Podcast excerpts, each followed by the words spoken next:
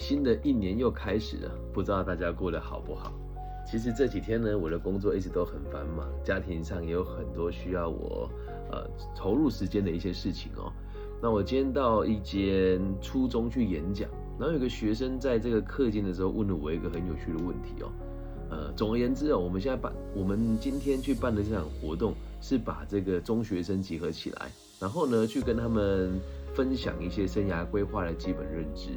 有一些老师呢会带大家玩牌卡，有一些老师会带大家玩体验型的游戏，那有一些老师呢会设计这个九宫格，让他们来撰写自己人生要追求的事情哦。那我的方式就比较特别，我认为生涯规划就应该要用问答的方式去解决孩子们这个阶段的问题，所以我没有设计游戏给大家玩乐。那一开始这么做的时候，很多人都会认为说这样子孩子就不会听，其实你错了，孩子也是很成熟的。那今天我在我的这个闯关的活动的过程，我就让学生自由发问那期间有一个孩子问了一个问题，我觉得挺有趣的。他说：“老师，生命的意义是什么？”哇，这一题一问出来的时候，我相信很多人都可能答不出来，又或者是觉得这个问题有点太困难了。但我相信，一个十二三岁的孩子会对一个陌生人问出个这个问题的时候，就代表他对这个议题是很有兴趣的。然后也很有可能是他过去在学校没有得到他想要的答案过，因此今天就特别制作这一集来跟大家分享生命的意义是什么。呃，你不妨去想一想，身为一个生命，你存在的意义，在我们以前定义过嘛？生物啊，在我们中学的时候都学过，身为一个生物，你存在的意义跟你存在的目的就是繁衍后代。你说哇，老师就只是繁衍后代吗？先别先别急着下定论哦。就是我们每一个物种都是希望自己的这个种族可以被延续下去，所以逻辑上来说也都是为了繁衍后代，没有错。可是你要知道，繁衍后代并不是只有经过性的行为把它生下来而已，还有一个非常重要的重点哦，而是你生完了这个孩子之后有没有办法去教育他？那么一定有人会问哦。那如果我不结婚不生小孩，难道我生我的生活就没有意义吗？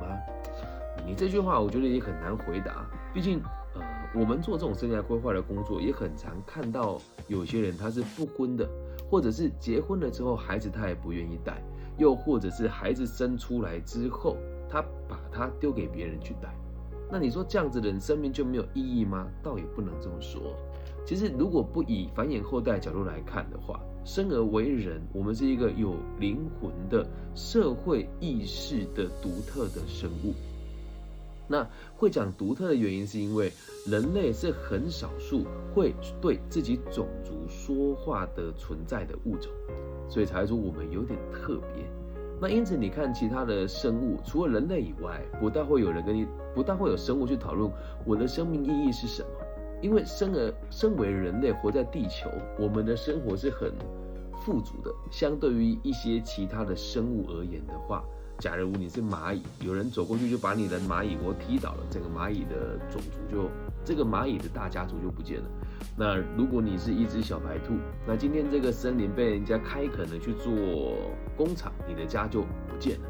可是偏偏我们生而为人，又能够用文字来延续这个人类的学问，所以生命的意义是什么？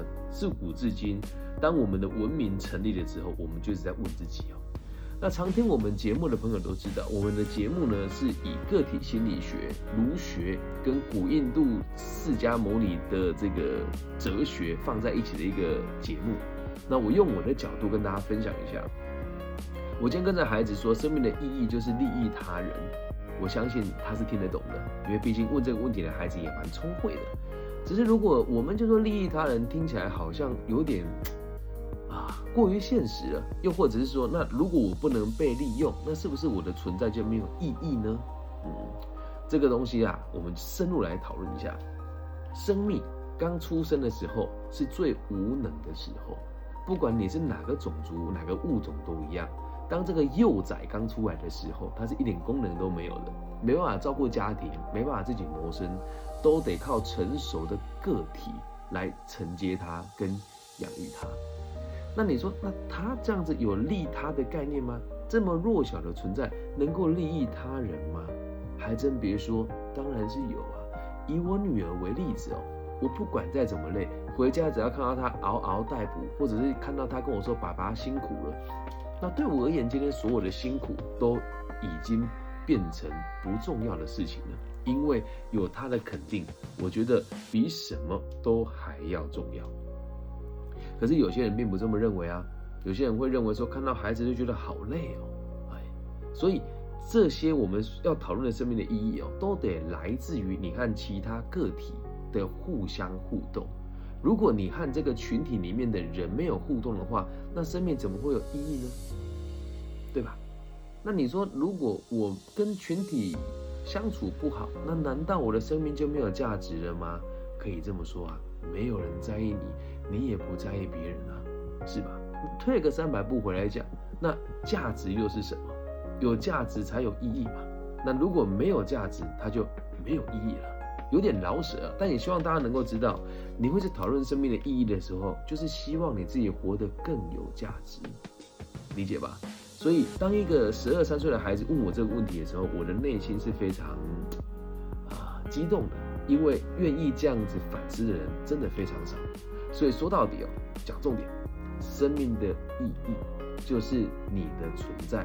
能够让别人也过得开心，但这么说大家又很难理解，所以在个体心理学里面，我们有帮大家整理出一个逻辑：人活在世界上只追求两件事情，也就是所谓的优越目标。那你说生命的意义，如果你是一个个体，是该由你自己来定义，还是由别人来定义呢？以个体心理学的角度来讲，是应该由别人来定义的。因为我和你也是属于一个个体。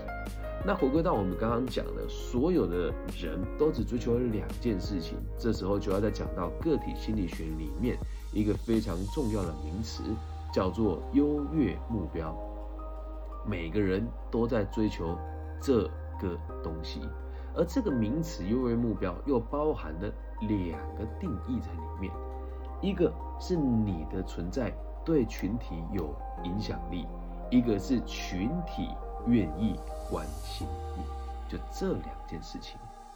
那如果你活着有追求到这两件事，你的生命就是有意义的。那有人会说，每个人都追求这两件事情是真的吗？以个体心理学的角度出发，有一些精神疾患的朋友，我先先声明哦，这是个体心理学角度说的，还有 Rogers 也说过类似的话。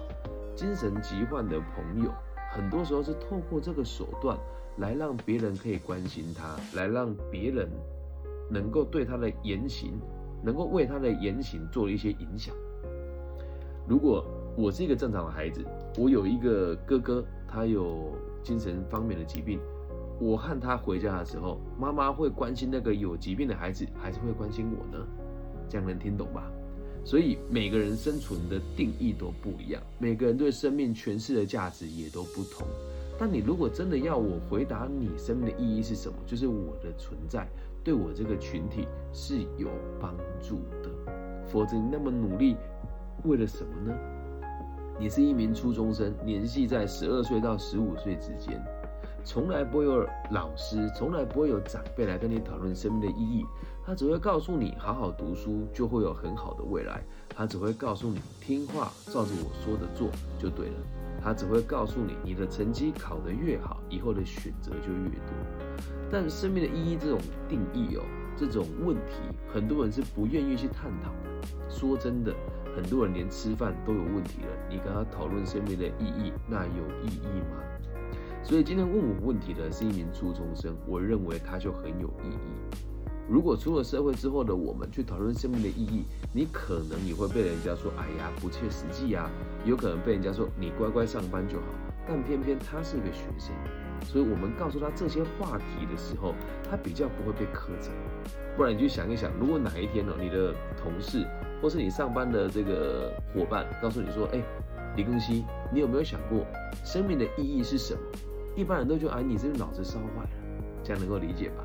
那再回到我自己的工作，还有我自己的生命历程哦，我认为啊，人活在这个世界上，到你有能力了之后，你就应该去回馈给照顾过你的人，或者是照顾比你更弱小的人。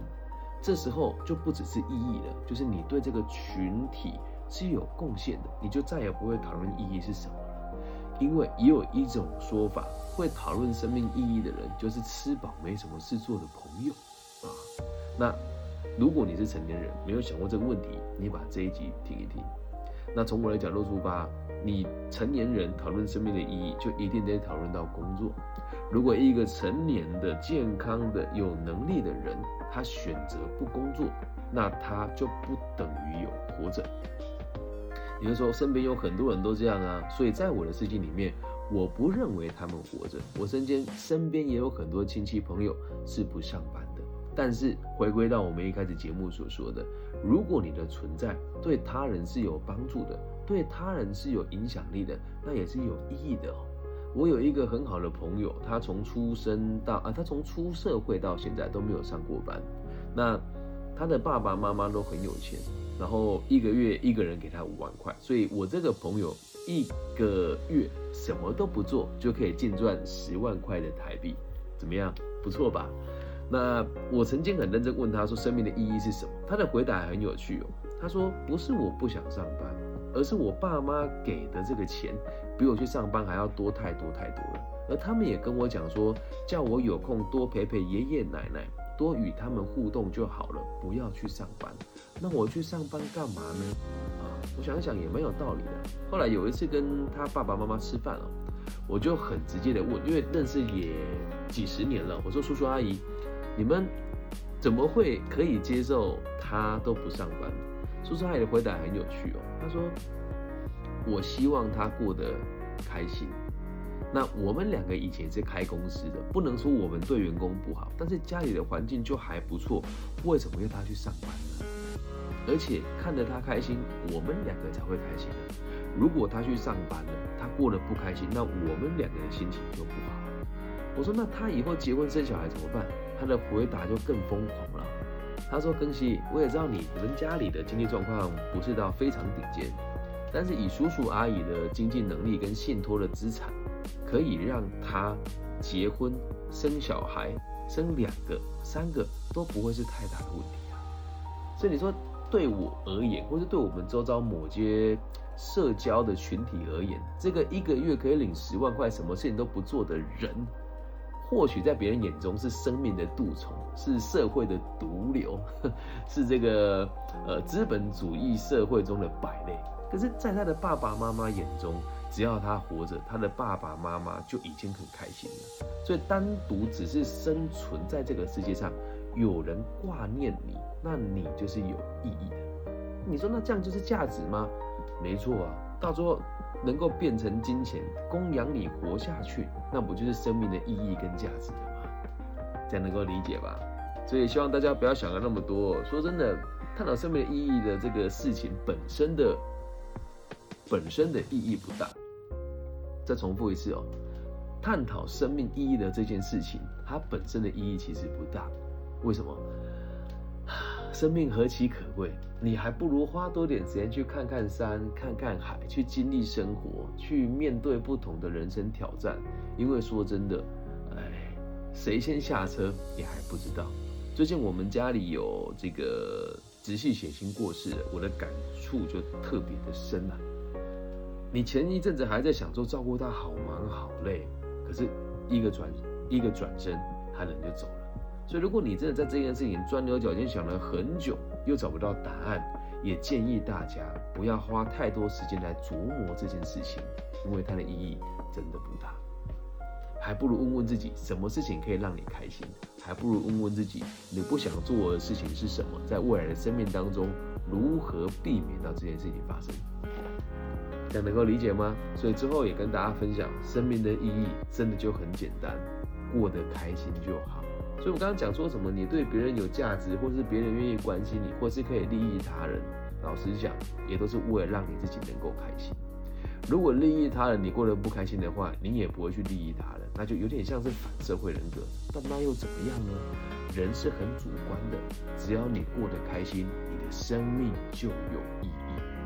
那如果你过得不开心，你的生命就没有意义。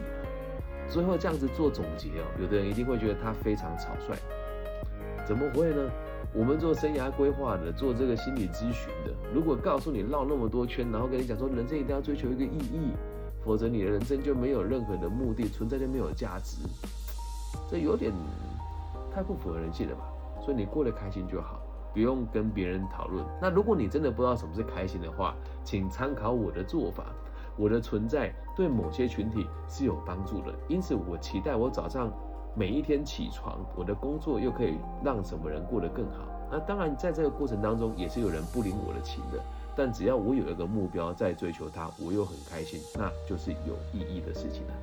以上就是这一期全部的内容，献给这一位问我问题的十四岁的少女。那如果你们对我的节目有兴趣的话，也可以对我分，也可以帮我分享、按赞、加订阅、开启小铃铛。大陆地区的朋友，如果你比较害羞，可以加我的微信号，我的微信号是 B 五幺五二零零幺。感谢大家今天的收听，我爱你们，大家晚安。希望我们节目的存在可以带给这个世界更多安定的可能性。